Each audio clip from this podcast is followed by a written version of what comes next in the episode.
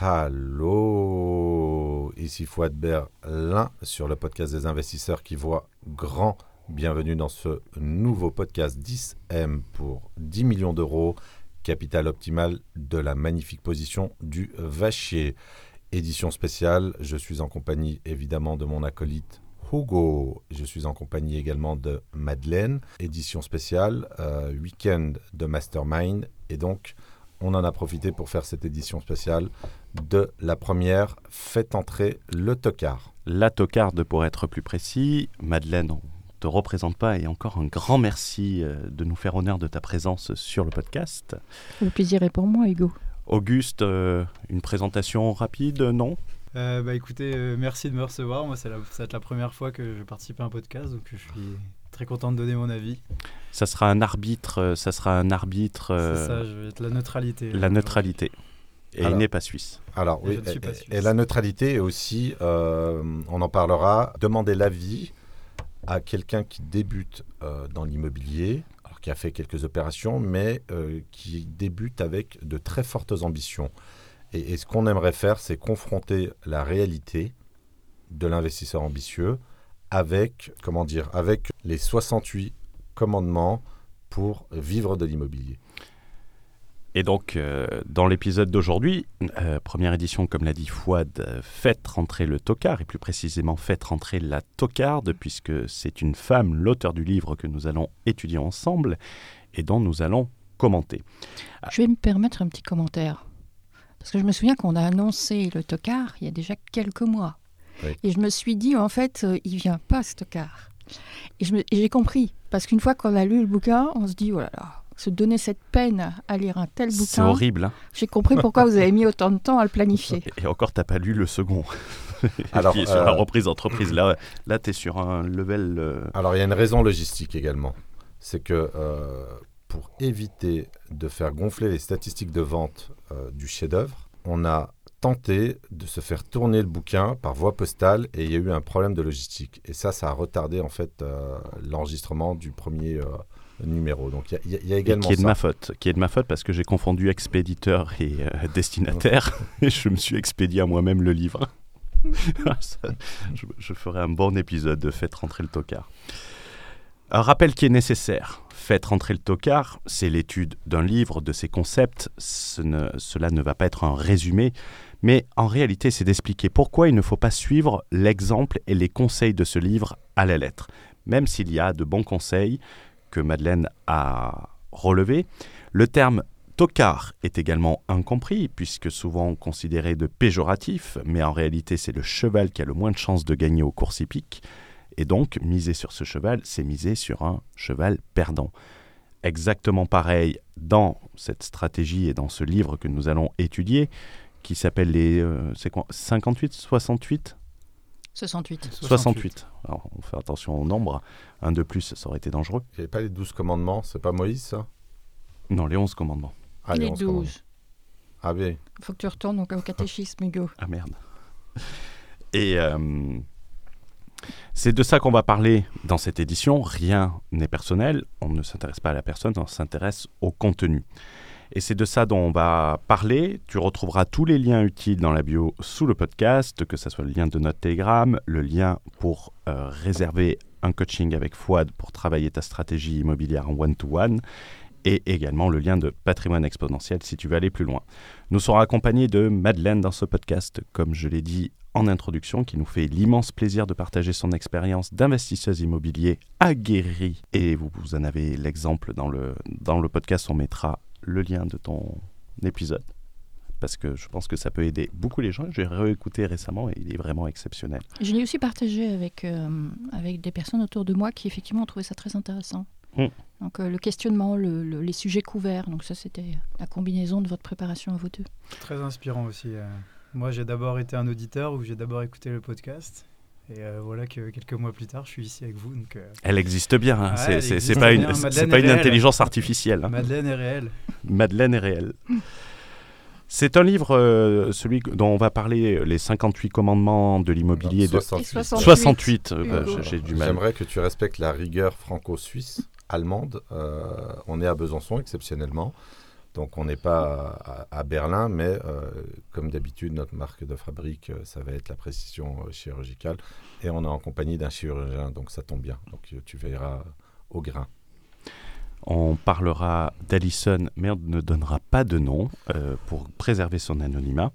Un livre qui s'est vendu à de nombreux exemplaires. Un best-seller. Un best-seller.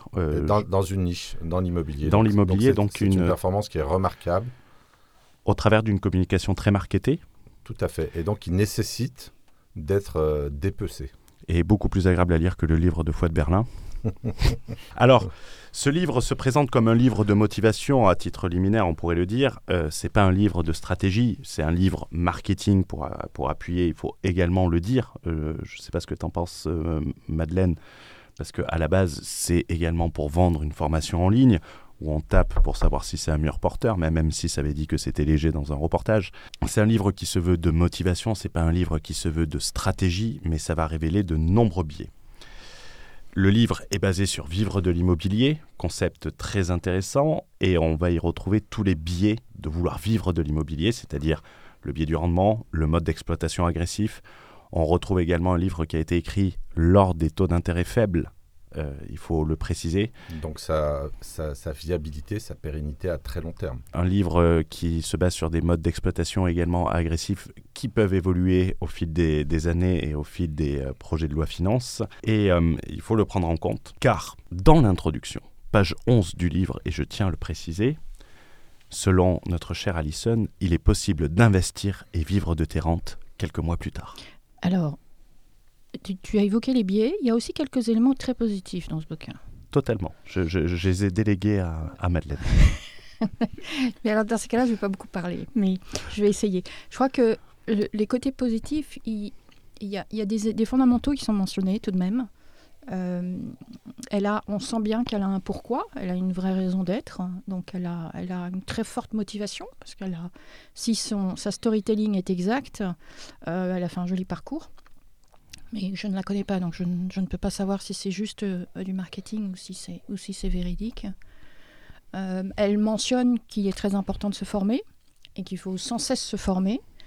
Euh, elle n'hésite pas à mentionner qu'elle a énormément travaillé pour y arriver. Elle parle à un moment donné d'avoir travaillé plus de 40 heures par semaine, plus 4 heures de trajet par jour. Donc elle, elle, y est allée à fond. Euh, elle a, il y a quelques éléments tout de même qui, euh, elle mentionne que nos enfants n'ont toujours pas d'éducation financière à l'école. Ça, c'est un point que j'ai souvent relevé personnellement et j'assure moi-même la formation financière de mes enfants parce que je trouve que c'est un point fondamental. Euh, elle, elle, mentionne aussi de ne pas acquérir de la dernière BMW quand on n'a pas encore investi dans des actifs. BMW. merci. Donc, on n'est pas à Berlin, c'est pour ça. Euh, donc, il y a des éléments qui sont, qui sont construits, on sent qu'il y a une réflexion. Euh, mais mon grand regret, c'est que c'est comme des confettis jetés dans un océan. Euh, ils disparaissent très vite et je, je n'ai pas vu le fil conducteur en fait. Je n'ai pas vu le fil conducteur de ce témoignage, ni, ni une stratégie. donc, donc voilà, j'avoue que c'est un petit peu je, me suis même dit que ce livre aurait pu être écrit par l'IA. Euh, je pense qu'il aurait été mieux écrit. Euh, et c'est pas péjoratif, mais en fait, on, on le voit dans l'enchaînement, surtout quand on arrive à la fin. Quand on arrive à la fin, euh, on dirait qu'en fait, il fallait mettre des commandements. Et il y a quoi? Il y a un mécanisme de remplissage de, remplissage, et on le voit à la fin, les commandements, ils font une page, même mm. pas. Euh, il y, a une recherche de citations euh, sur chaque chapitre, sur hein. chaque chapitre que, qui sont quelquefois intéressantes. J'ai beaucoup aimé une citation de Général de Gaulle. Il, plus il est plus facile euh, de sortir de Polytechnique que sortir des solutions, quelque chose comme ça. J'ai bien, bien aimé. Mais derrière le, derrière le biais du rendement, Fouad, quand tu entends qu'il est possible de vivre de tes rentes quelques mois plus tard, sous-entendu, tu achètes le livre, et tu, euh, tu vis de tes rentes, tu as accompagné des gens à des très hauts niveaux, euh, deux personnes, enfin une personne ici et deux personnes en devenir, moi Et, Auguste. Euh, comment, si moi demain je te dis je veux vivre de mes rentes dans les prochains mois, qu'est-ce que tu vas me dire? Alors, je vais prendre un exemple concret. Euh, moi, le titre euh, est très problématique. Alors, j'ai, euh, on va dire, une double compétence. D'abord, euh, j'investis massivement et j'accompagne des gens qui ont un niveau d'ambition qui est relativement hors norme. Ça, c'est un premier point. Deuxièmement, j'écris un livre qui, euh, qui tarde à sortir, effectivement, mais euh, qui est extrêmement lourd en termes de, de- stratégie. Et donc, je vais analyser les choses avec, avec ces deux regards. Ce matin, on a visité avec Auguste un immeuble que je lui ai proposé. Un immeuble qui va dégager environ, euh, qui est quasiment totalement loué. Il y a 30 lots, euh, sans les garages, je précise. Euh, 10 points de rendement locatif. On est à 120 000 euros euh, de location par an. On va être sur une acquisition euh, de l'ordre du million d'euros. Et à aucun moment donné, on a prononcé les deux mots suivants cash flow. Je confirme, à aucun moment. Donc, donc, donc ça veut dire que si on s'amusait à calculer le cash flow, alors euh, pour euh, comprendre un petit peu ma démonstration, sur 10 points de rendement, On y reviendra après sur le, sur le cash flow, Alors. parce qu'il il y, a, il y a quelque chose, et en plus, toi, ça va te plaire parce qu'elle a parlé de statistiques et t'aimes bien les statistiques de l'INSEE.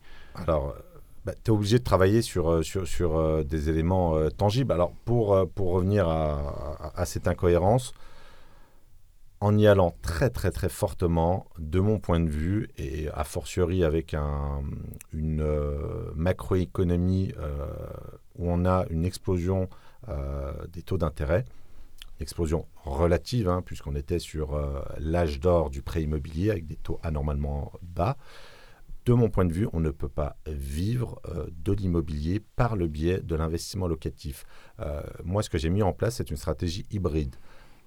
Dans un premier temps, on se constitue un patrimoine qui est le plus important possible en adéquation avec euh, ses aspirations, son pédigré bancaire, son potentiel humain également, si on accepte de se former. Et je ne parle pas euh, de formation à 997 euros, évidemment. Je parle d'investir massivement dans son capital humain.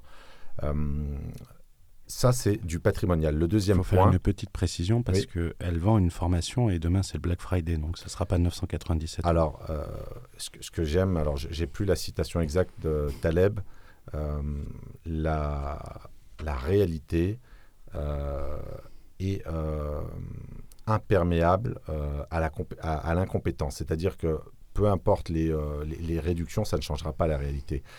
Deuxième point, c'est que, euh, on, on en reparlera, pour vivre de l'immobilier, il faut patienter au minimum une décennie, et ça passera par le biais de l'arbitrage du patrimoine, ou bien ça passe par euh, le deuxième euh, bras armé, le qui marchand est- de biens. le marchand de biens. Et voilà, et ça passe par la constitution euh, de, de marge. Et, et- et même ça, c'est une activité à forte inertie qui demande de prendre le temps de faire de la capitalisation.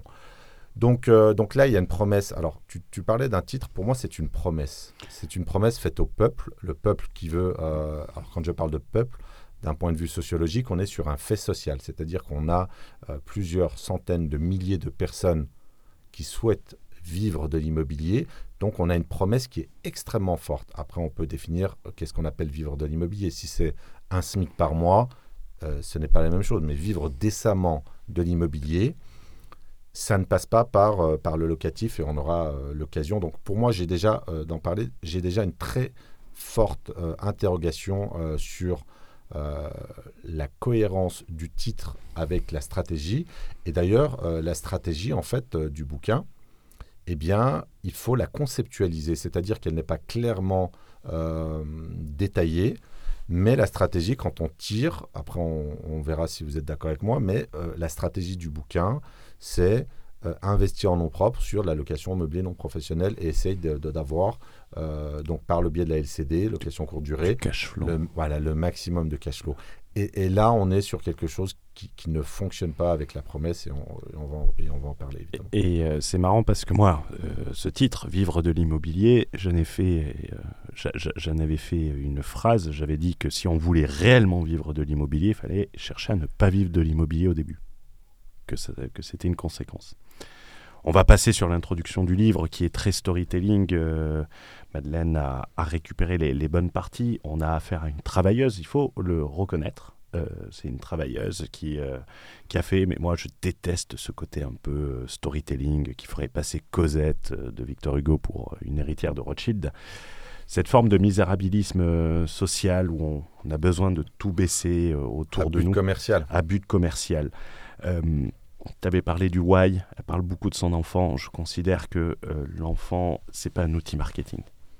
c'est mon avis, c'est pareil dans les stories. Instagram, c'est tout le temps ça. Donc euh, je trouve qu'il y a un manque de pudeur à ce niveau-là.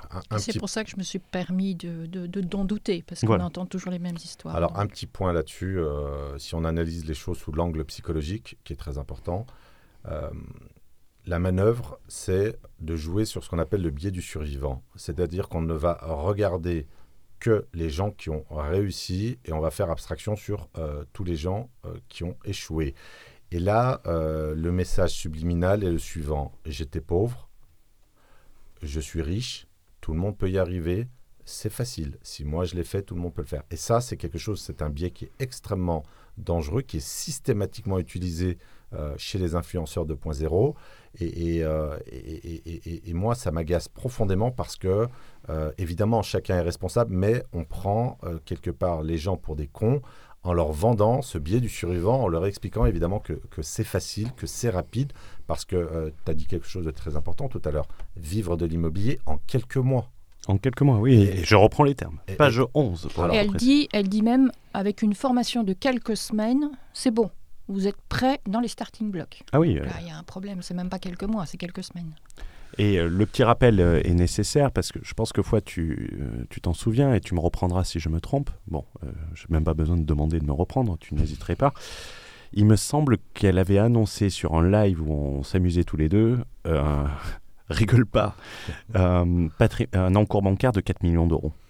Alors, est-ce que c'était un encours ou un, ou un patrimoine de 4 millions? Je pense qu'on avait posé la question en cours.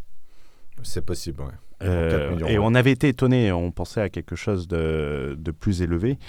Et sur les réseaux sociaux, qu'on soit clair, cette personne montre un style de vie relativement élevé. Dépenses ostentatoires. Euh, des dépenses ostentatoires qui ne sont pas possibles de maintenir avec. Elle ne vit pas de l'immobilier, sauf si on inclut la vente de formation immobilière. Alors, tu vois, ta remarque est très pertinente parce que je vais faire un point avec la sociologie et, les gens qui n'ont pas compris ce que c'était que la sociologie et l'importance de la sociologie dans les processus euh, d'enrichissement. Euh, il faut être en capacité euh, d'essayer de comprendre le, fait social, le comportement de la meute, l'attroupement. Et donc, on a face à nous un, individu, une individu, je ne sais pas si on peut dire une individu, Madeleine, qui est euh, agrégé en lettres modernes. Euh, et en même temps, euh, comme dirait notre cher président, une as des, des, chiffres. Alors, on a, de la finance. Voilà. on a quelqu'un qui est dans son mode de consommation qui est représentatif de ce que j'appelle en fait le syndrome du nouveau riche. C'est-à-dire qu'on est dans des dépenses purement ostentatoires. On pense que le prestige social le capital social, le capital culturel ne peut s'acquérir que par la dépense ostentatoire, c'est-à-dire par les véhicules haut de gamme, par euh, les montres euh, haut de gamme, etc. Et ça, ça m'agace. Le pyjama Gucci. Euh. Alors moi, je ne connais de cette personne que le livre que je viens de lire. Que le livre, donc ah, pas... Donc je n'ai pas du tout cette, exposition, mais ce que vous m'entendez, ce que j'entends de vous, c'est qu'en fait, elle, elle, vit à l'encontre de tous les principes qu'elle prône.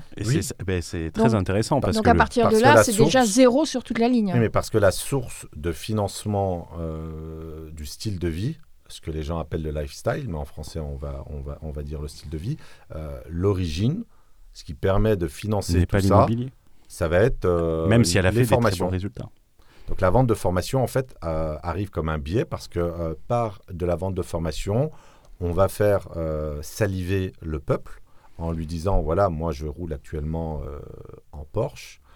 J'ai formateurs immobiliers. Une marque, je porte une Rolex j'ai un pyjama, un pyjama Gucci, etc. etc. Et, ça, euh, ben, dans le biais du survivant, les gens se disent, bah, tiens, si elle a pu le faire et qu'elle était euh, à la limite d'un processus de clochardisation, euh, à vendre des, de, la pacotille sur les marchés, eh bien, euh, les gens se disent, bah, moi aussi, je peux le faire. Ah non, Et ça, c'est trompeur. Je vais reprendre une expression de mon boss qui, euh, du, du père H, qui, qui commence à tourner sur les réseaux sociaux, mais euh, dont il, a, il en a la paternité.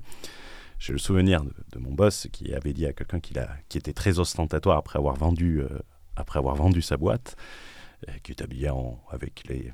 Il y avait du Gucci, des chaussures en croco blanche, tu vois, mais qui devaient valoir une fortune, la Ferrari blanche, intérieur rouge. Il lui avait dit, vous savez, il y a des façons moins onéreuses de montrer qu'on n'a pas toujours eu de l'argent.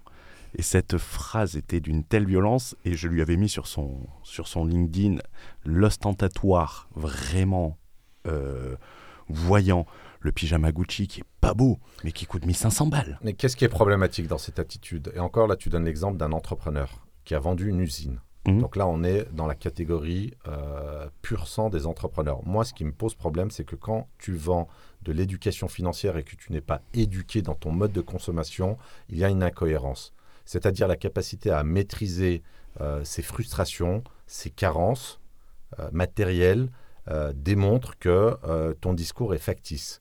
Non, que tu as besoin de crédibilité, que cette crédibilité, tu ne l'as pas par ton aura, tu l'as par euh, ce que tu montres. Mais tu as une double fonction. Je pense qu'il y a euh, les carences, les stigmates de la pauvreté qui font que euh, tu as envie d'acheter ces biens pour bah, paraître finalement comme quelqu'un de riche. Pourquoi tu ranges ton écharpe Gucci là?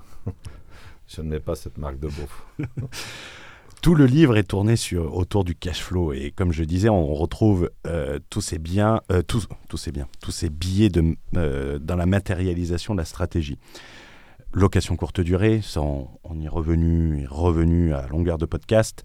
Et principe 43 du livre, pour être précis, pour les gens qui vérifieront, crédit sur 25 ans, où on dit ton crédit sur le maximum d'années, tu feras.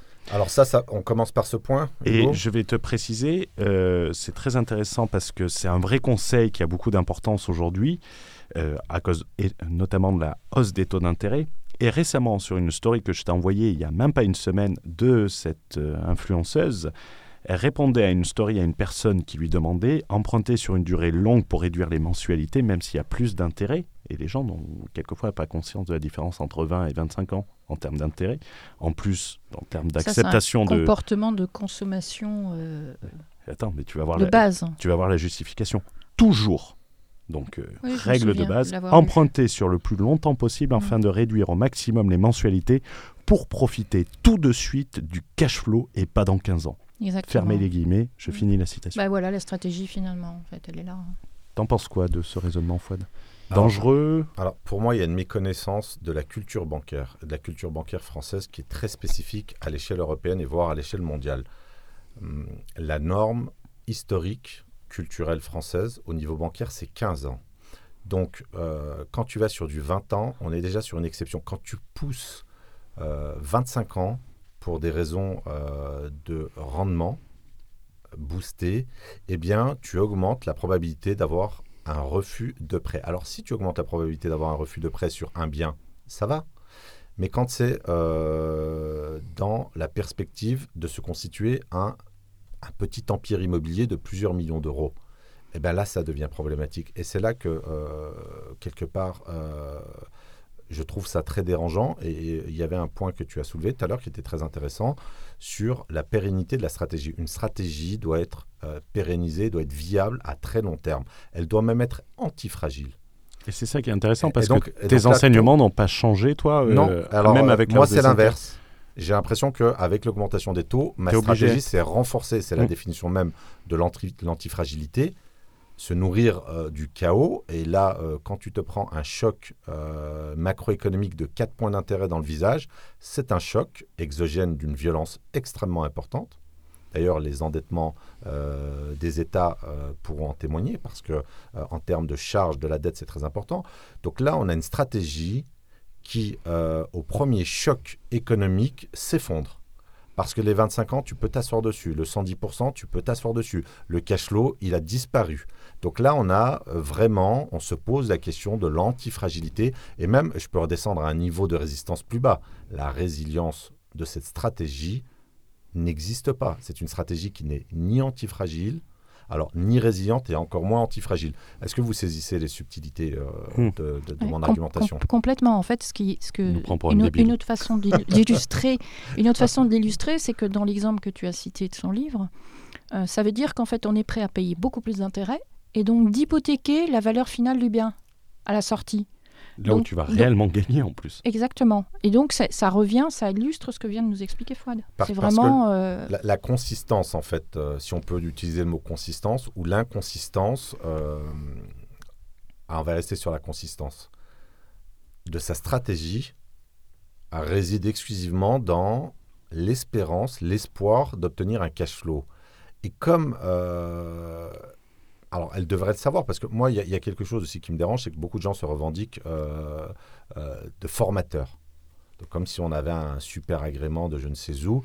Quand tu es formateur, tu as une responsabilité. La responsabilité est euh, de faire en sorte que les conseils que tu vends bah, puissent être, avoir une validité qui a quand même euh, une durée de vie supérieure à 12 mois. Là, on voit quand même. Alors, il a été publié quand ce bouquin pour, pour voir? 2023, Alors, 2023. début d'année, je pense. J'ai cherché au tout début, euh, regarde. Alors, euh, moi, j'ai Maxima 2023. Donc, donc là, on a un livre dont la, dont la stratégie, dont la date de péremption est extrêmement courte.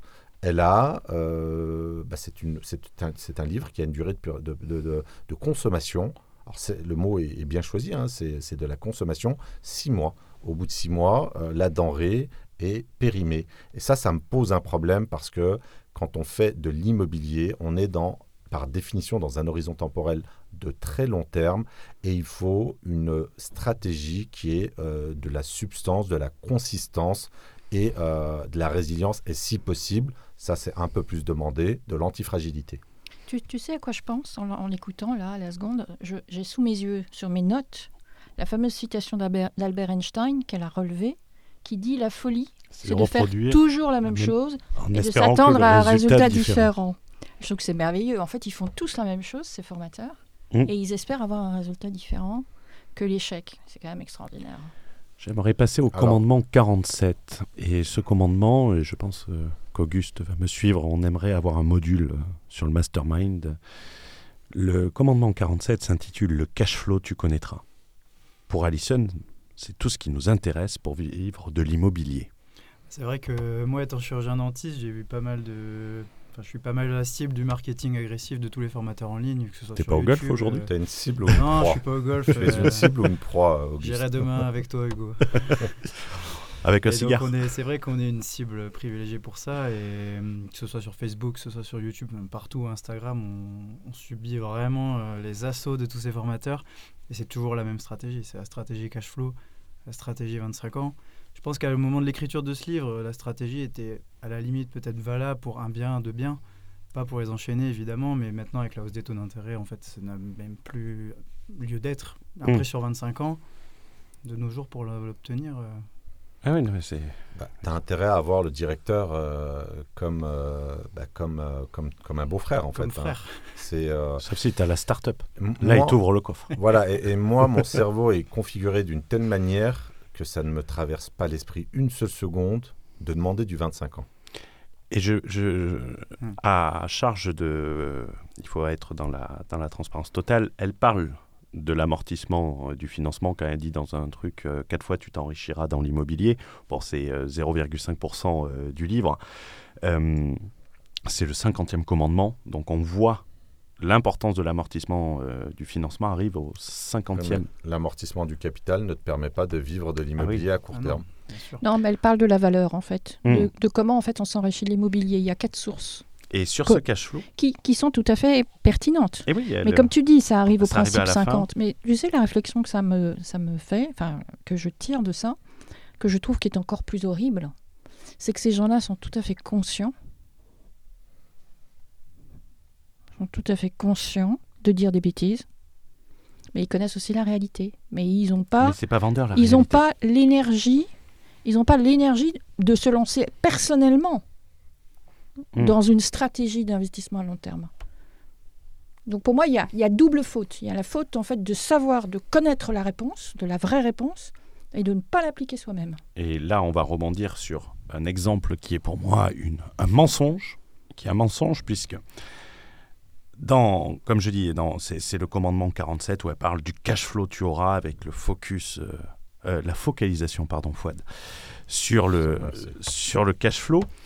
Et euh, je rebondis sur un commandement 28. Oui, c'est structuré, euh, contrairement à Fouad les notes, qui explique qu'avec un salaire de 8676 euros par mois, on fait partie du cercle des 1% les plus riches en France.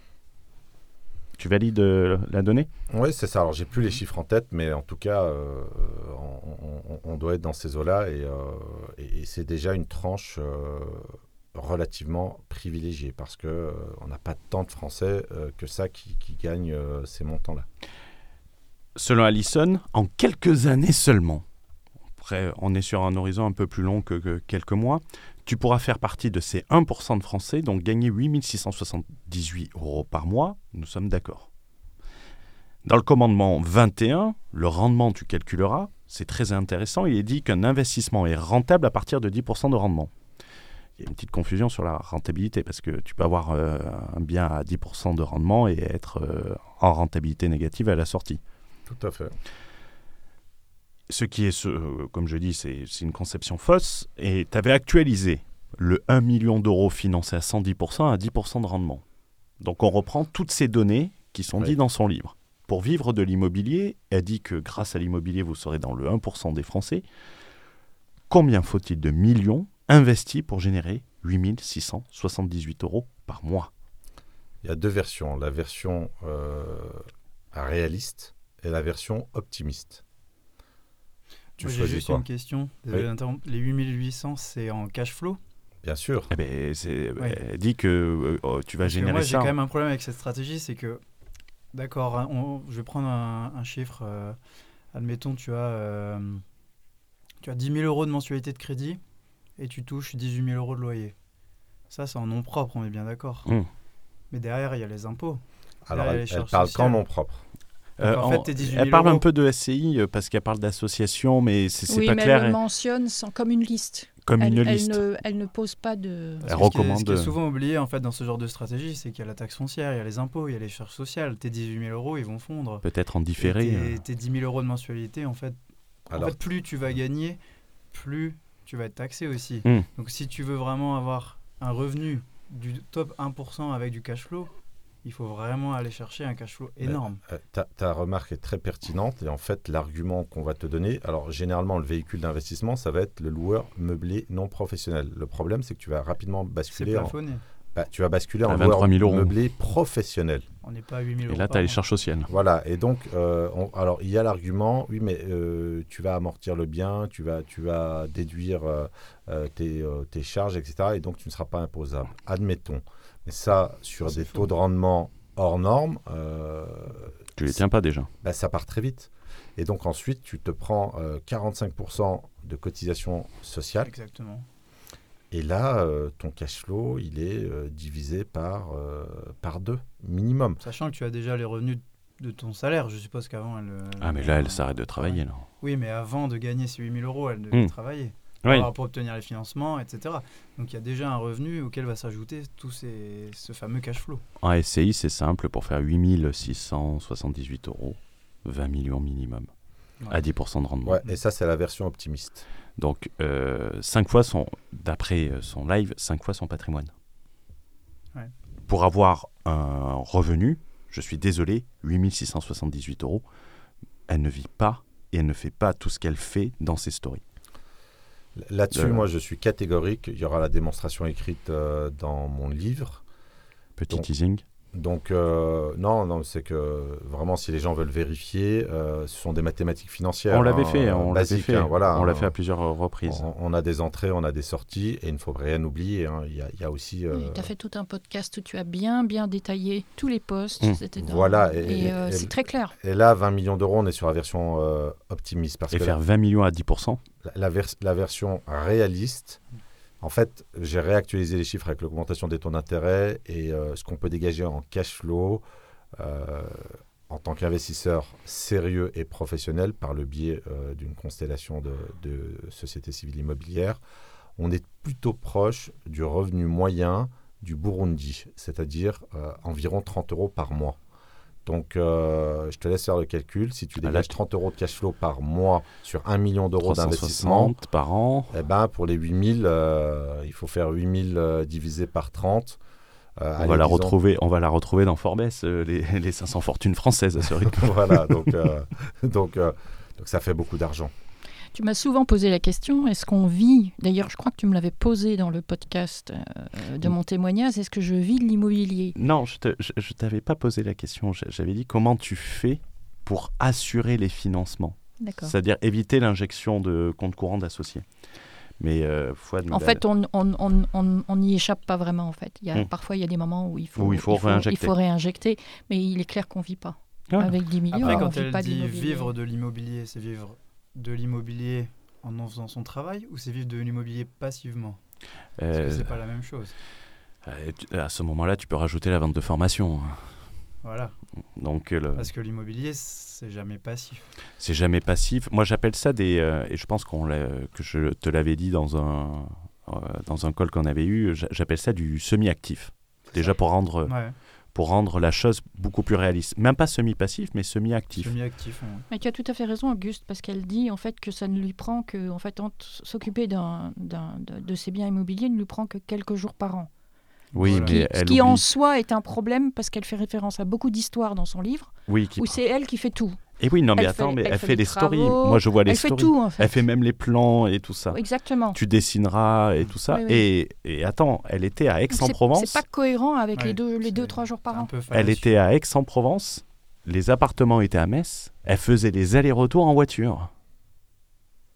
Euh, ça fait un bon 1600-1700 km. Là, si on voulait apporter une correction euh, économique et euh, rendre le titre un petit peu plus honnête et un petit peu plus réaliste, ça serait, et ça serait un peu plus acceptable, ça serait pas vivre de l'immobilier, mais une distinction beaucoup plus importante, s'enrichir par le biais de l'immobilier. Parce qu'on s'enrichit par l'amortissement du capital, par, euh, en fonction de la qualité, la plus-value latente.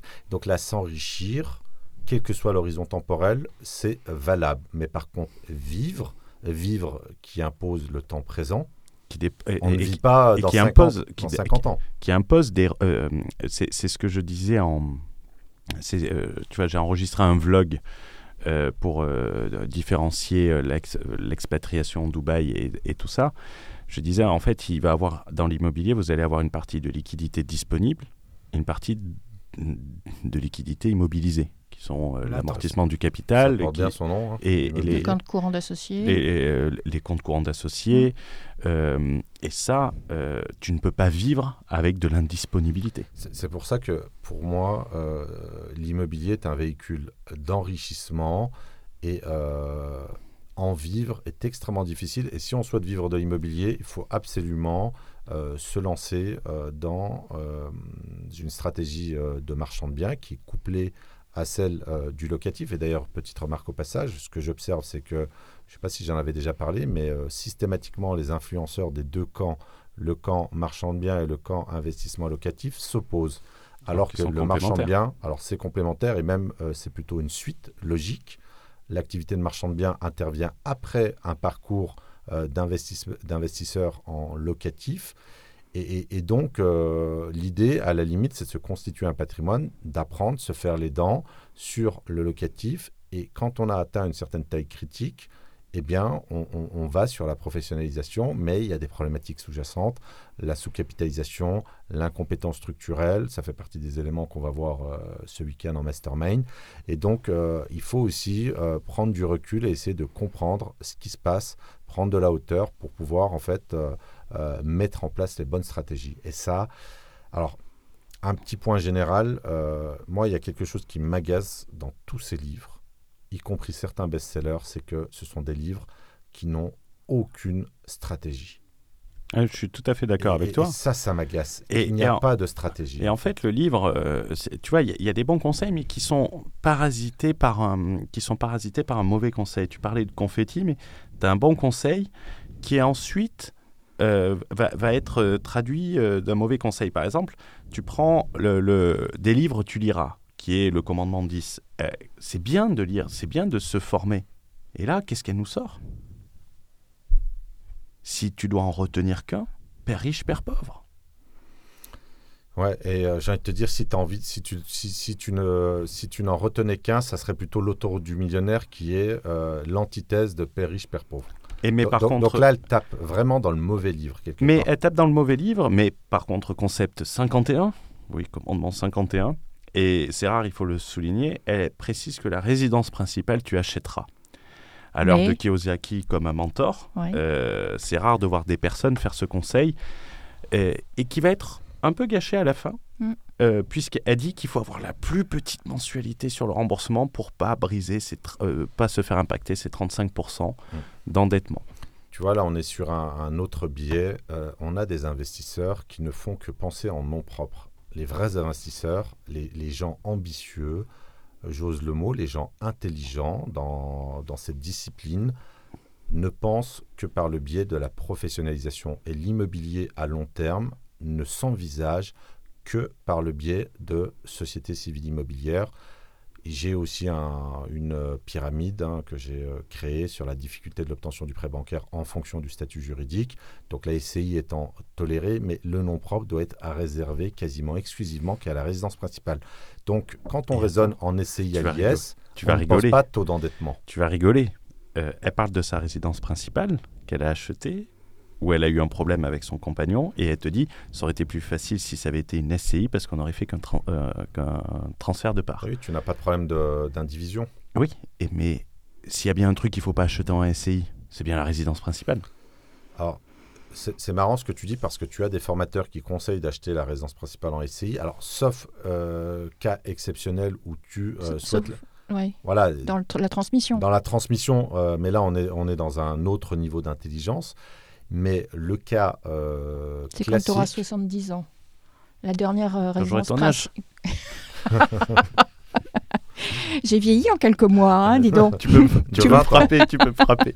de 20 ans. Euh, Non, mais tu as totalement raison. la cadre- dernière, la dernière. RP, en gros, tu peux la passer en SCI, comme ça, te- elle rentre dans la, la, la gestion de transmission. Mais Ouais, elle, non, elle a c'est- 32 ans, donc elle n'est pas dans ce cas de figure. Euh, donc, euh, ce, Mais qui est, c'était avec son compagnon, c'était même pas avec son. Oui, oui, ce- oui. ce qui est problématique, en fait, c'est que euh, Son enfant n'est à aucune des parts de SCI. Ça ne te dérange pas de m'interrompre quand je, Pas du tout. la valeur ajoutée de ce podcast? Pas du tout. Alors, ce qui, ce qui me dérange, c'est que euh, ces gens-là, alors c'est une expression très péjorative en français, donc ces gens-là, en dépit du fait qu'ils sont dans la partie, dans le jeu immobilier depuis 10 ans, n'ont toujours pas compris que euh, les acquisitions se font par le biais de la SCI et a fortiori en période de rationnement du crédit. Moi, je pense, je- ce que je disais tout à l'heure, je pense qu'ils le savent. Mais Ils sont entourés, ils ont des conseillers, mais ils ont juste pas la patience de construire quelque chose qui va mettre C'est c'est moins quatre sexy ans. aussi. 5 ans, 7 ans, et ça ne se vend pas en formation. Et tu vois, j'étais à l'événement de, de Rémi euh, de la chaîne Parlons Long Terme que Quelqu'un de très brillant, on lui passe le bonjour. On- et, et on c'est te pas passe le bonjour, Rémi. pompes, mais il est réellement brillant. Et d'ailleurs, il a ton âge, Auguste, hein, 27 ans. Donc, euh, je, je suis très étonné, euh, petite euh, parenthèse, mais euh, vraiment, il y a des gens très, très brillants parmi, euh, pa- parmi les jeunes. Et je vois quand même leur maturité grâce à l'absorption de tout ce contenu qu'on peut trouver. Donc, il y a quand même du bon. En tout cas, euh, il faut faire le tri, mais Il faut faire le tri. et il y aura Nicolas Ça également. fait partie euh, aussi de la nuance et dans l'inté- Voilà. l'intelligence se trouve dans la nuance. exactement. Ah, une salutation à Cédric. euh, Voilà, parce que et, c'est- euh, la phrase vient de lui. Et, et Nicolas également de, de KDP qui sera là au, Mastermind. Et je suis vraiment agréablement surpris par cette intelligence qu'il y a chez, euh, chez, chez toute cette jeunesse. Et, euh, c'est très bien parce que euh, on est souvent pessimiste sur les jeunes, mais il y a quand même des gens euh, brillants également. Oui, Et- papy, je savais pas que Fouad était aussi vieux. Oui, oui, non, c'est. Bon, on a une quinzaine d'écarts qui nous. Le- euh, Il pourrait être mon père, techniquement. Ah, Il est peut-être. je te remercie. Non, non, non, il est roux, pas moi. Et le, euh, ce que disait, euh, lui, il est dans l'investissement boursier à long terme. Donc, ça- s'il y a bien un truc qui est encore plus euh, court terme euh, dans, dans la communication que l'immobilier, ça va être la bourse. Et il dit en fait, il faut chercher la pour vraiment s'enrichir, il faut chercher la gratification différée. Et l'immobilier, c'est exactement pareil. Totalement. Et euh, je, je lui reprends euh, cette phrase. Si on concluait euh, sur ce, euh, sur ce livre, qu'est- qu'est-ce qu'on a pu oublier? Elle parle de l'importance du CDI, mais par contre, elle te parle de, de- dès- dès que tes revenus arrivent au même niveau, euh, tu, tu peux démissionner et vivre du cash flow. Moi, je dirais deux choses. D'abord, la qualité des histoires auxquelles elle fait référence ne sont pas folles folles. Mhm. J'ai notamment relevé, je ne sais pas si tu t'en souviens, j'ai un petit faible pour le notebook appliqué à 68 pages. Sa présentation permet de mettre la date en haut de chaque page ainsi que pour l'objet en lui-même.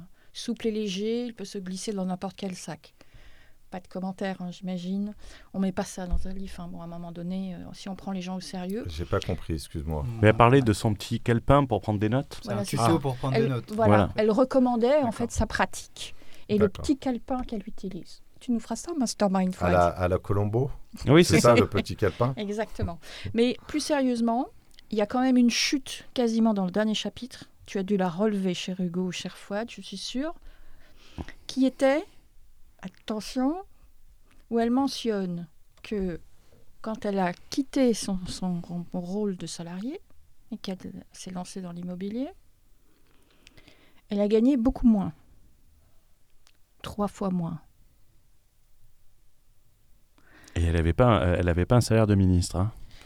Exactement, puisqu'elle faisait les marchés. Elle faisait les marchés. Donc j'imagine que donc tenir tout un bouquin pour nous expliquer qu'elle va s'enrichir, qu'elle va vivre de ses cash flows, pour finir de nous dire qu'elle gagnait trois fois moins, je- le, le- le ridicule ne tue pas. Ah, Si on gagne trois fois bien qu'un chirurgien dentiste, on reste dans le 1% des Français, donc euh, C'est pas tout Un à pour fait. ça, je exact. ne sais pas. mais- 0,5 pardon. Pardon, 0,5, voilà. Sois précis.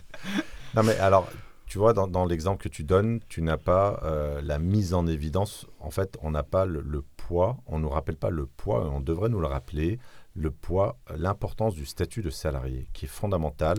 À partir du moment où tu arrêtes, tu abandonnes ce statut de salarié, tu abandonnes tes ambitions et tu arrêtes ton parcours. Et attention, euh, parce que tu, quand, quand tu investis en nom propre, d'un point de vue bancaire, quand tes revenus passifs, si on peut les appeler comme ça, euh, pour eux, Locatif. locatifs, vont commencer à s'approcher du montant de ton salaire, tu es sûr que la banque va arrêter de te financer. Là, c'est alarme rouge. Parce Euh, qu'elles savent très bien que tu vas lâcher ton, ton CDI et donc la garantie. Et un mec qui arrête de Alors, travailler pendant 5 raison. ans va le réemployer, euh, sa valeur marchande, si je peux dire le terme, est de zéro. Tu as une autre raison également. Ce qui inquiète la banque, en fait, dans le, dans, dans le scoring bancaire français, euh, c'est que, et c'est pour ça qu'il faut abandonner en fait le statut d'investissement en nom propre, ce qui, ce qui est inquiétant, c'est lorsque tes salaires, ton salaire est inférieur à tes revenus locatifs, dans le calcul de la solvabilité bancaire, ce sont en fait tes revenus personnels qui doivent payer la mensualité au cas où il n'y a plus de revenus locatifs. Et ce qui est dangereux, ça veut dire que lorsque tes revenus locatifs dépassent le montant de ton salaire, eh ben, techniquement, tu n'es plus en mesure, puisqu'en dessous, tu as, la- tu as les mensualités de prêt, et sur une opération blanche, c'est-à-dire sans euh, excédent de, de- de- de cash flow, euh, tu te mets en risque parce que, euh, en termes de solvabilité, tu n'as plus les moyens de payer la mensualité de crédit ou euh, dans le cas où il n'y a plus de revenus locatifs. Et, ça, c'est très problématique. Euh, on a une erreur, en fait, qui est récurrente, cette impatience de vouloir arrêter son statut de salarié le plus rapidement possible, sans en avoir conscience du fait que c'est ta carrière d'investisseur que tu arrêtes en faisant ça. Mm. Et euh, tu vois, il y avait une autre chose, mais ça, tu n'avais pas pu le, le, le soulever, Madeleine. C'est un moment, elle te parle des associés. Des associés, tu trouveras. Et on retrouve ce biais du survivant, où euh, tu vois, elle t'explique qu'il faut s'associer, ce qui est une très bonne chose euh, pour investir, donc un très bon conseil. Par contre, elle ne fait pas la distinction amis, famille, d'un point de vue difficulté euh, bancaire, à part te dire, ouais, si tu t'engueules, ça va, ça va se friter. Et si les banques n'aiment pas les SCI entre euh, copains, c'est parce que le risque de conflit entre euh, des gens, des amis et des gens de ta famille est quatre ou cinq fois supérieur. Euh, c'est quelqu'un qui me l'a dit, un- Oui, tout à fait. Mm. qui, qui me l'a dit. Mm. Non, c'est pour ça qu'ils préfèrent les SCI familiales et pas les SCI avec des amis. Et elle ne dévoile pas ses, ses, associations passées, elle ne dévoile pas, et je ne veux pas lui enlever le mérite de ce qu'elle a fait, c'est très important, mais il faut avoir un peu un, côté euh, transparent sur tu la... parles de poteau rose? du, de la qualité des associés. Quand tu es associé à quelqu'un et que tu remontes un peu sur l'information, parce que moi, ça me, d'un point de vue bancaire, euh, être euh, sur les marchés et emprunter, on connaît toute la difficulté pour ça. Quand tu remontes sur une SCI qui est avec un associé initialement qui est patron d'une boîte de 250 employés, c'est plus facile. Voilà, si moi demain euh, j'arrive j'achète une tour à la défense à 700 millions d'euros et je vous dis, vous voyez, j'étais un petit, euh, je faisais des petits podcasts, euh, je faisais des petites vidéos sur YouTube et j'achetais la tour à la défense plusieurs centaines de millions d'euros. Si je ne dis pas que mon associé, qui est un petit entrepreneur français, est un petit entrepreneur français du nom de Bernard Arnault, ça Bien sûr, ça biaise. Ça biaise et on retrouve ça vers, chez plein de formateurs immobiliers qui annoncent des chiffres. C'est intéressant. Dans un de ta région euh, qui ne parle jamais de la, bah, du rôle de l'associé. Moi, je, je, vais, euh, je vais utiliser des, des Après, moi, je vais pas faire le biais du survivant. Il va avoir de la technique, mais euh, je vais avoir d'un ah, côté mes parents. Et tu un gosse de riche, toi, donc c'est totalement différent. Mais Non, mais c'est quoi ce mépris de classe? Mais ce n'est pas une insulte. C'est de l'acharnement. C'est un mépris de classe. Non, mais alors, je vais rebondir sur ce que tu dis parce que euh, je l'ai observé et c'est totalement insupportable chez quelqu'un qui a explosé en termes de visibilité euh, sur, euh, sur Internet, sur l'immobilier. Sur et là, tu as carrément un crachat, une offense à la pauvreté, une, un doigt d'honneur qui est vraiment brandi. ouais, parce qu'il met tout sur. alors, et qui est la région d'ailleurs. Alors, tu es quelqu'un, tu as quelqu'un. Moi, je n'accepte pas euh, la malhonnêteté intellectuelle. Tu as un individu qui explique qu'il euh, a levé 5 millions d'euros, et c'est probablement vrai, en disant qu'il est passé euh, d'étudiant fauché à millionnaire. Et en fait, quand tu creuses, donc on est dans le biais du survivant, je suis pauvre, j'étais pauvre, je suis riche, tout le monde peut y arriver, si moi je l'ai fait, tout le monde peut y arriver, et facilement et rapidement, évidemment. Quand tu creuses, la personne, en fait, euh, les parents sont médecins, donc euh, la petite bourgeoisie de, province. Et, j'ai rien hein, contre. Euh, j'ai fait la sociologie de la richesse. Tu fais un petit mépris des classes. Non, pas du tout. J'ai aucun mépris des classes. J'ai compris qu'il y avait une matrice sociale et que pour monter, c'était un petit peu plus difficile. Mais quand tu appuies sur la corde sensible, quand tu vends. alors, j'ai un slogan pour ça. Lorsque la pauvreté fait vendre. Donc en fait, on va euh, vendre un statut d'ancien pauvre qui a été troqué par un statut de nouveau riche, et que tes parents sont médecins, et que tu n'as même pas été boursier, et que tu, expliques finalement que, tu étais pauvre, je trouve ça totalement insultant à l'égard des euh, millions de pauvres. Euh, tu as 9 millions de pauvres en France, tu as de mémoire plusieurs centaines de milliers de boursiers. Moi, je, sais exactement de quoi je parle. J'étais un ancien boursier à l'échelon maximal. 7 c'est-à-dire l'équivalent d'un RSA. Donc, euh, et je fais pas dans le misérabilisme. Ce que j'observe en fait, c'est que euh, ces gens-là en fait sont prêts à, tout faire. Et après, euh, la, chute est encore plus savoureuse quelque part. C'est que la totalité des investissements se sont faits grâce à papa-maman, qui sont associés. et c'est pas, euh, il faut, il faut le préciser parce que les gens peuvent dire oui, il peut avoir une. C'est qu'en fait, les gens ne vont pas le révéler, et donc on enlève la, la technique. En fait, moi, je parle du raisonnement. En fait, euh, en, mathématiques, tu as, tu as une formulation, toute chose étant égale par ailleurs. Donc, euh, si on, on, on, finalement on, veut obtenir les mêmes performances, c'est-à-dire être le survivant eh bien, il faut avoir les mêmes outils. Mais tout le monde n'a pas des parents qui font partie, et tant mieux pour eux, de la tranche des 1%, qui vont être des cautions solidaires bancaires pour lever les 5 millions d'euros. Et ça, je ne l'accepte pas. C'est profondément malhonnête parce que déjà, euh, tu ne respectes pas... Euh, Tes parents? Non, tu, tes parents, j'ai envie de te dire, c'est pas grave, c'est du marketing. Non, tu ne respectes pas les 1500 personnes que faire tu ça as. À ma mère, tu vas voir, elle va te retourner un revers euh, si tu commences à lui dire ça. que Non, mais l'idée derrière, c'est qu'il y a 1500 formations qui ont été vendues dans ce cas précis, je n'aimerais pas la personne parce que ça ne m'intéresse pas, ce sont les mécanismes. Donc tu as 1500 personnes que tu vas retrouver face contre terre sur le carreau. parce que Pas ces sur le gens-là, carreau, parce qu'en fait, euh, si tu veux, vu qu'ils ne partagent pas d'un côté euh, que leur truc est très léger, l'avantage, et, et ça on l'avait précisé, euh, la différence, et on le précisera dans le prochain Faites rentrer le tocard, euh, c'est que l'avantage de l'immobilier, c'est qu'il y a une barrière quand même au niveau bancaire. C'est-à-dire que le mec ne peut pas faire n'importe quoi. Je parle pas de ça, moi je parle quand même de euh, la promesse de vivre de l'immobilier en disant euh, Oui, mais si les gens sont cons pour le croire, euh, c'est le prix de la sanction. Moi je suis d'accord avec toi, je, je- je ne le blâme pas, je dis que c'est malhonnête, c'est différent. Hmm. C'est pas que les gens sont cons, c'est que les gens ne sont pas éduqués ni formés. Donc en fait, ils ont l'impression que c'est possible. Alors, ils sont un C'est- peu cons parce que ça manque d'esprit critique en fait. Voilà, c'est euh, euh, c'est- dans ce sens-là, c'est- je c'est pense. plus poli euh, de le dire comme ça. Mais, mais- euh, mais, mais voilà, pour que les gens comprennent que euh, moi j'ai étudié la sociologie de la richesse et que je n'ai absolument rien contre les riches, hein, évidemment, mais, mais euh, mentir à ce point-là en disant euh, moi j'ai tout fait tout seul, j'étais un étudiant euh, à la limite de la clochardisation et là euh, je suis à 5 M. euh, Ça non, y est, il- Mélenchon, t'as fini? Non, il faut dire aux gens aussi que tes parents et tes consciences solidaires, qui sont associés peut-être majoritaires, évidemment, on a consulté les statuts Oui, des tu- sociétés, tu le vois. donc on sait exactement Et de quoi pas on parle. Et, et on est un peu, alors le parallèle, c'est moins vicieux dans ce cas. Là, on est dans des, incohérences stratégiques, mais on joue quand même sur le biais du survivant. Ouais, non, mais Voilà. tout, le temps. Moi, j'aimerais avoir une, une petite anecdote sur la conclusion entre euh, Fouad et, et Madeleine.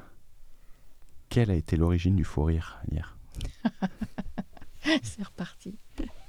tu t'en souviens? C'était quoi l'origine? C'était le livre en question. Ouais, Euh, c'était le on, on problème, préparait le podcast. Mon cerveau ne retient que les bonnes informations, donc je ne me rappelle plus exactement. Non, on, on parlait en fait de, de l'enchaînement des, euh, des mantras. Hein, parce qu'il y a quand même énormément de mantras dans ce bouquin où en fait c'est des quoi phrases toutes faites. Ah, non, euh, je savais pas ce que c'était. C'est une philosophie, en fait, euh, Donc, donc en fait c'est des phrases toutes faites qui sont collées les unes aux autres, qui donnent les incohérences que tu as, tu as relevées. Parce que, et c'est là où en fait j'avais dit en rigolant, euh, en fait euh, ça aurait pu être écrit par l'IA et Fouad m'a répondu l'IA aurait mieux fait. Donc euh, voilà. Parce qu'attention, la qualité d'écriture de l'IA, c'est quand même remarquable. Ah oui. C'est euh, c'est un outil qui est extrêmement puissant. Non, je t'avais dit, euh, n'insulte pas la puissance euh, de, de l'IA.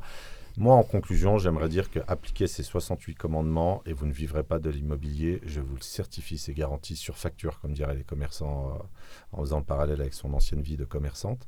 Euh, et d'ailleurs, j'ai beaucoup de respect pour les gens qui font les marchés. C'est une activité extrêmement difficile et on peut acquérir des compétences très intéressantes comme euh, l'intelligence relationnelle et l'intelligence émotionnelle. Donc, appliquer euh, ces stratégies, ça ne fonctionne pas. La stratégie est déjà périmée, si on peut poser le mot stratégie. Donc, c'est déjà terminé. Et si vous souhaitez dupliquer son modèle, eh bien, il va falloir faire ce que j'appelle dans le mannequinat immobilier, c'est-à-dire vendre par le biais de votre physique. Et là, vous pourrez, in fine, vendre des formations et donc espérer vivre de l'immobilier et rouler en grosse cylindrée de marque allemande. Donc, on voilà on ce que est tous mal partis alors hein, pour le mannequinat. Euh, surtout Fouad. hein. Euh, surtout tu plaisantes ou quoi Auguste, t'as- Rappelle-moi ta voiture, Fouad. Tu as une conclusion Euh, Je roule en Passat SW. C'est un TDI 105. Et l'autre Quelle Non, mauvaise euh, foi. Tu deviens formateur immobilier. hein. Alors moi, j'ai le montant de mes plus-values latentes et le montant de mes plus-values euh, effectifs. Mon actif net est strictement supérieur à mes ventes de mentorat. Je tiens à le préciser. Et avant de me lancer dans le mentorat, j'avais déjà levé 3 millions d'euros avec un salaire de 3 000 euros. Donc c'est important de le préciser également parce que... euh, Rappel de la réalité. Bravo. Voilà.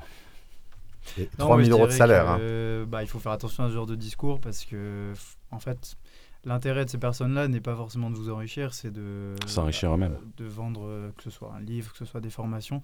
Des fois, il y a des valeurs, il y a de la valeur ajoutée dedans. C'est pas ce que je dis. Mais attention, En faut toujours garder un regard dérivée. critique et, et nuancer les propos qui sont dits. Quoi. Quand tu parles de valeur ajoutée, tu parles de quoi? D'utilité dérivée? Qu'est-ce qu'on pourrait faire de ce livre? Non, comme, comme ce qui a été dit, il y a des conseils qui sont pas forcément euh, si mauvais Le que ça. papier est un peu épais, hein. c'est- l'ensemble en fait, faut faire attention. Ça peut couper. Mais euh, Au- Auguste, moi j'ai une question. Est-ce que toi, qui es une profession, euh, euh, comment dirais-je, médicale, Mhm. euh, à forte valeur ajoutée, à grande utilité sociale, à revenu euh, confortable, est-ce que... euh, T'as pas tout réglé au mastermind là parce que... Ça- non mais c'est vrai parce que non mais pourquoi j'insiste? Parce que euh, le chirurgien dentiste on le prend pour un anti mais on ne comprend pas qu'il a une utilité sociale parce qu'il faut soigner les sans dents et, euh, et que c'est un travail manuel Il faut faire tourner les golfs aussi. hein. donc euh, donc voilà. Est-ce que toi, euh, alors moi, je, je- vraiment, juste un petit mot là-dessus, euh, je trouve que c'est assez remarquable parce que tu as, tu as eu l'intelligence de comprendre que tu vas vivre de ton activité et que l'immobilier est un sous-jacent euh, assurantiel à moyen ou long terme, une option euh, dans le futur que tu pourras exercer ou pas. Euh, Est-ce que tu as songé à vivre quand même de l'immobilier immédiatement ou pas? Immédiatement, non, jamais.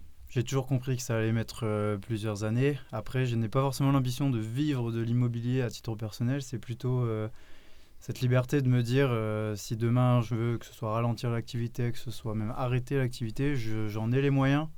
Est-ce que je vais le faire Un filet de après sécurité. Pas forcément. C'est le- le- les options. Maintenant, je pense que c'est très très intéressant pour toute personne de se constituer ce filet de sécurité.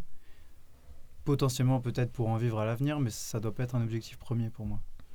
Super. Donc, tu avais quand même cet état d'esprit euh, basé sur le réalisme en te disant bon, euh, moi, j'ai une profession, euh, je gagne très Bah, bien en ma vie et j'attendrai avant, avant même d'être chirurgien dentiste, en- déjà étudiant, je m'intéressais un petit peu à tout ça et j'étais. euh, C'était la période justement Tu- des tu, crédits tu as acheté faciles. ton et- premier appartement à quel âge déjà Quand tu m'avais dit, ça m'avait. Mon premier appartement, j'ai dû l'acheter, j'avais 20 ou 21 ans. C'était un studio Et c'est pas du que storytelling j'avais à la- acheté Bravo. avec une, une Félicitations. Bourse, une bourse étudiante. ouais. Est-ce que tu étais étudiant fauché aussi? Non, c'est Non. une- c'est c'est- c'est pas une, vraiment une bourse, c'est un revenu où en fait on, Oui, c'est on touche, crédit, on touche une bourse euh, pendant les années d'études et en échange on s'engage à travailler en zone sous-dotée en dentiste. Euh, pendant la durée, on a touché la bourse. Ah, c'est int- Donc, c'est euh, intelligent pour, de faire ça. euh, Donc ça m'a permis d'accéder à un crédit euh, Magnifique. Sans, garant. En fait, c'était venu vu comme un revenu pour la banque. Donc j'ai pu acheter mon premier studio. Et à cette époque-là, j'avais euh, déjà euh, toutes ces vidéos YouTube. Ça commençait en fait. hein, c'était 2000. euh, ça devait être 2000, 2016, 2017. Ouais, 2016, quelque chose comme ça. Et euh, j'avais déjà compris que ce serait pas dans six mois que, que, que ce serait le cas. J'avais un horizon à 5-10 ans à l'époque. Ouais, ce qui est déjà. Ce qui est déjà euh, Oui, mais plus c'est- gros. Et c'est une belle analyse. C'est effectivement. Mais euh, maintenant, au final, euh, 4 ans plus tard, je, je vois encore là dans 10 ans. Quoi. Donc au final, on est plutôt sur une période de de 15 ans. ouais, 15 ans, c'est ça. Ton- Mais en même temps, pardon, Non, excuse-moi, vas-y, Fouad. je t'en prie. En même, Madeleine. en même temps, euh, là, en fait, tu te donnes les moyens d'accélérer là. Donc Ah tu, oui, tu vas, tu complètement. vas voir que quand on démarre seul, on se fait un studio, on se fait. Moi, j'avais expliqué que j'avais commencé par LMNP. Au début, on tâtonne. Mais une fois que tu te donnes les T'appelais moyens d'accélérer, ça peut aller très vite. Je pense aussi qu'il y a toute une notion de, de- de- de casse- casser les barrières. C'est-à-dire que euh, le fait d'avoir fait un premier achat à, à 20 ans, ça m'a fortement aidé à voir les démarches, comment ça se passe au début. euh, ça, ça enlève À des craintes. avec la réalité. C'est ça. Et maintenant, on est prêt à aller sur des plus gros montants. Donc, euh, Tu vois, euh, On le fait- gardera peut-être pour le second, ça Non, c'était juste Mm. pour, euh, pour un petit mot. En fait, euh, ce qui est intéressant dans ton, dans ton cas, en fait, c'est que l'intention est bonne, l'état d'esprit est bon. Ce qui te manquait, pour moi, je pense, c'est le dimensionnement, en fait. Mm. Prendre conscience de la puissance de frappe que tu pouvais avoir. Donc, euh, donc voilà. Merci Fouad. Merci Auguste. Merci Madeleine. Merci à vous. Et merci à moi-même. merci Hugo, euh, du coup. faut bien que quelqu'un le dise. il faut bien. Merci pour Il faut que je travaille. euh, Il faut. C'est même pas moi qui m'en occupe euh, ce coup-ci. C'est un vrai confort. Au moins, ça sera bien fait. C'était Foi de Berlin pour vous inspirer à voir grand. Bonsoir à tous.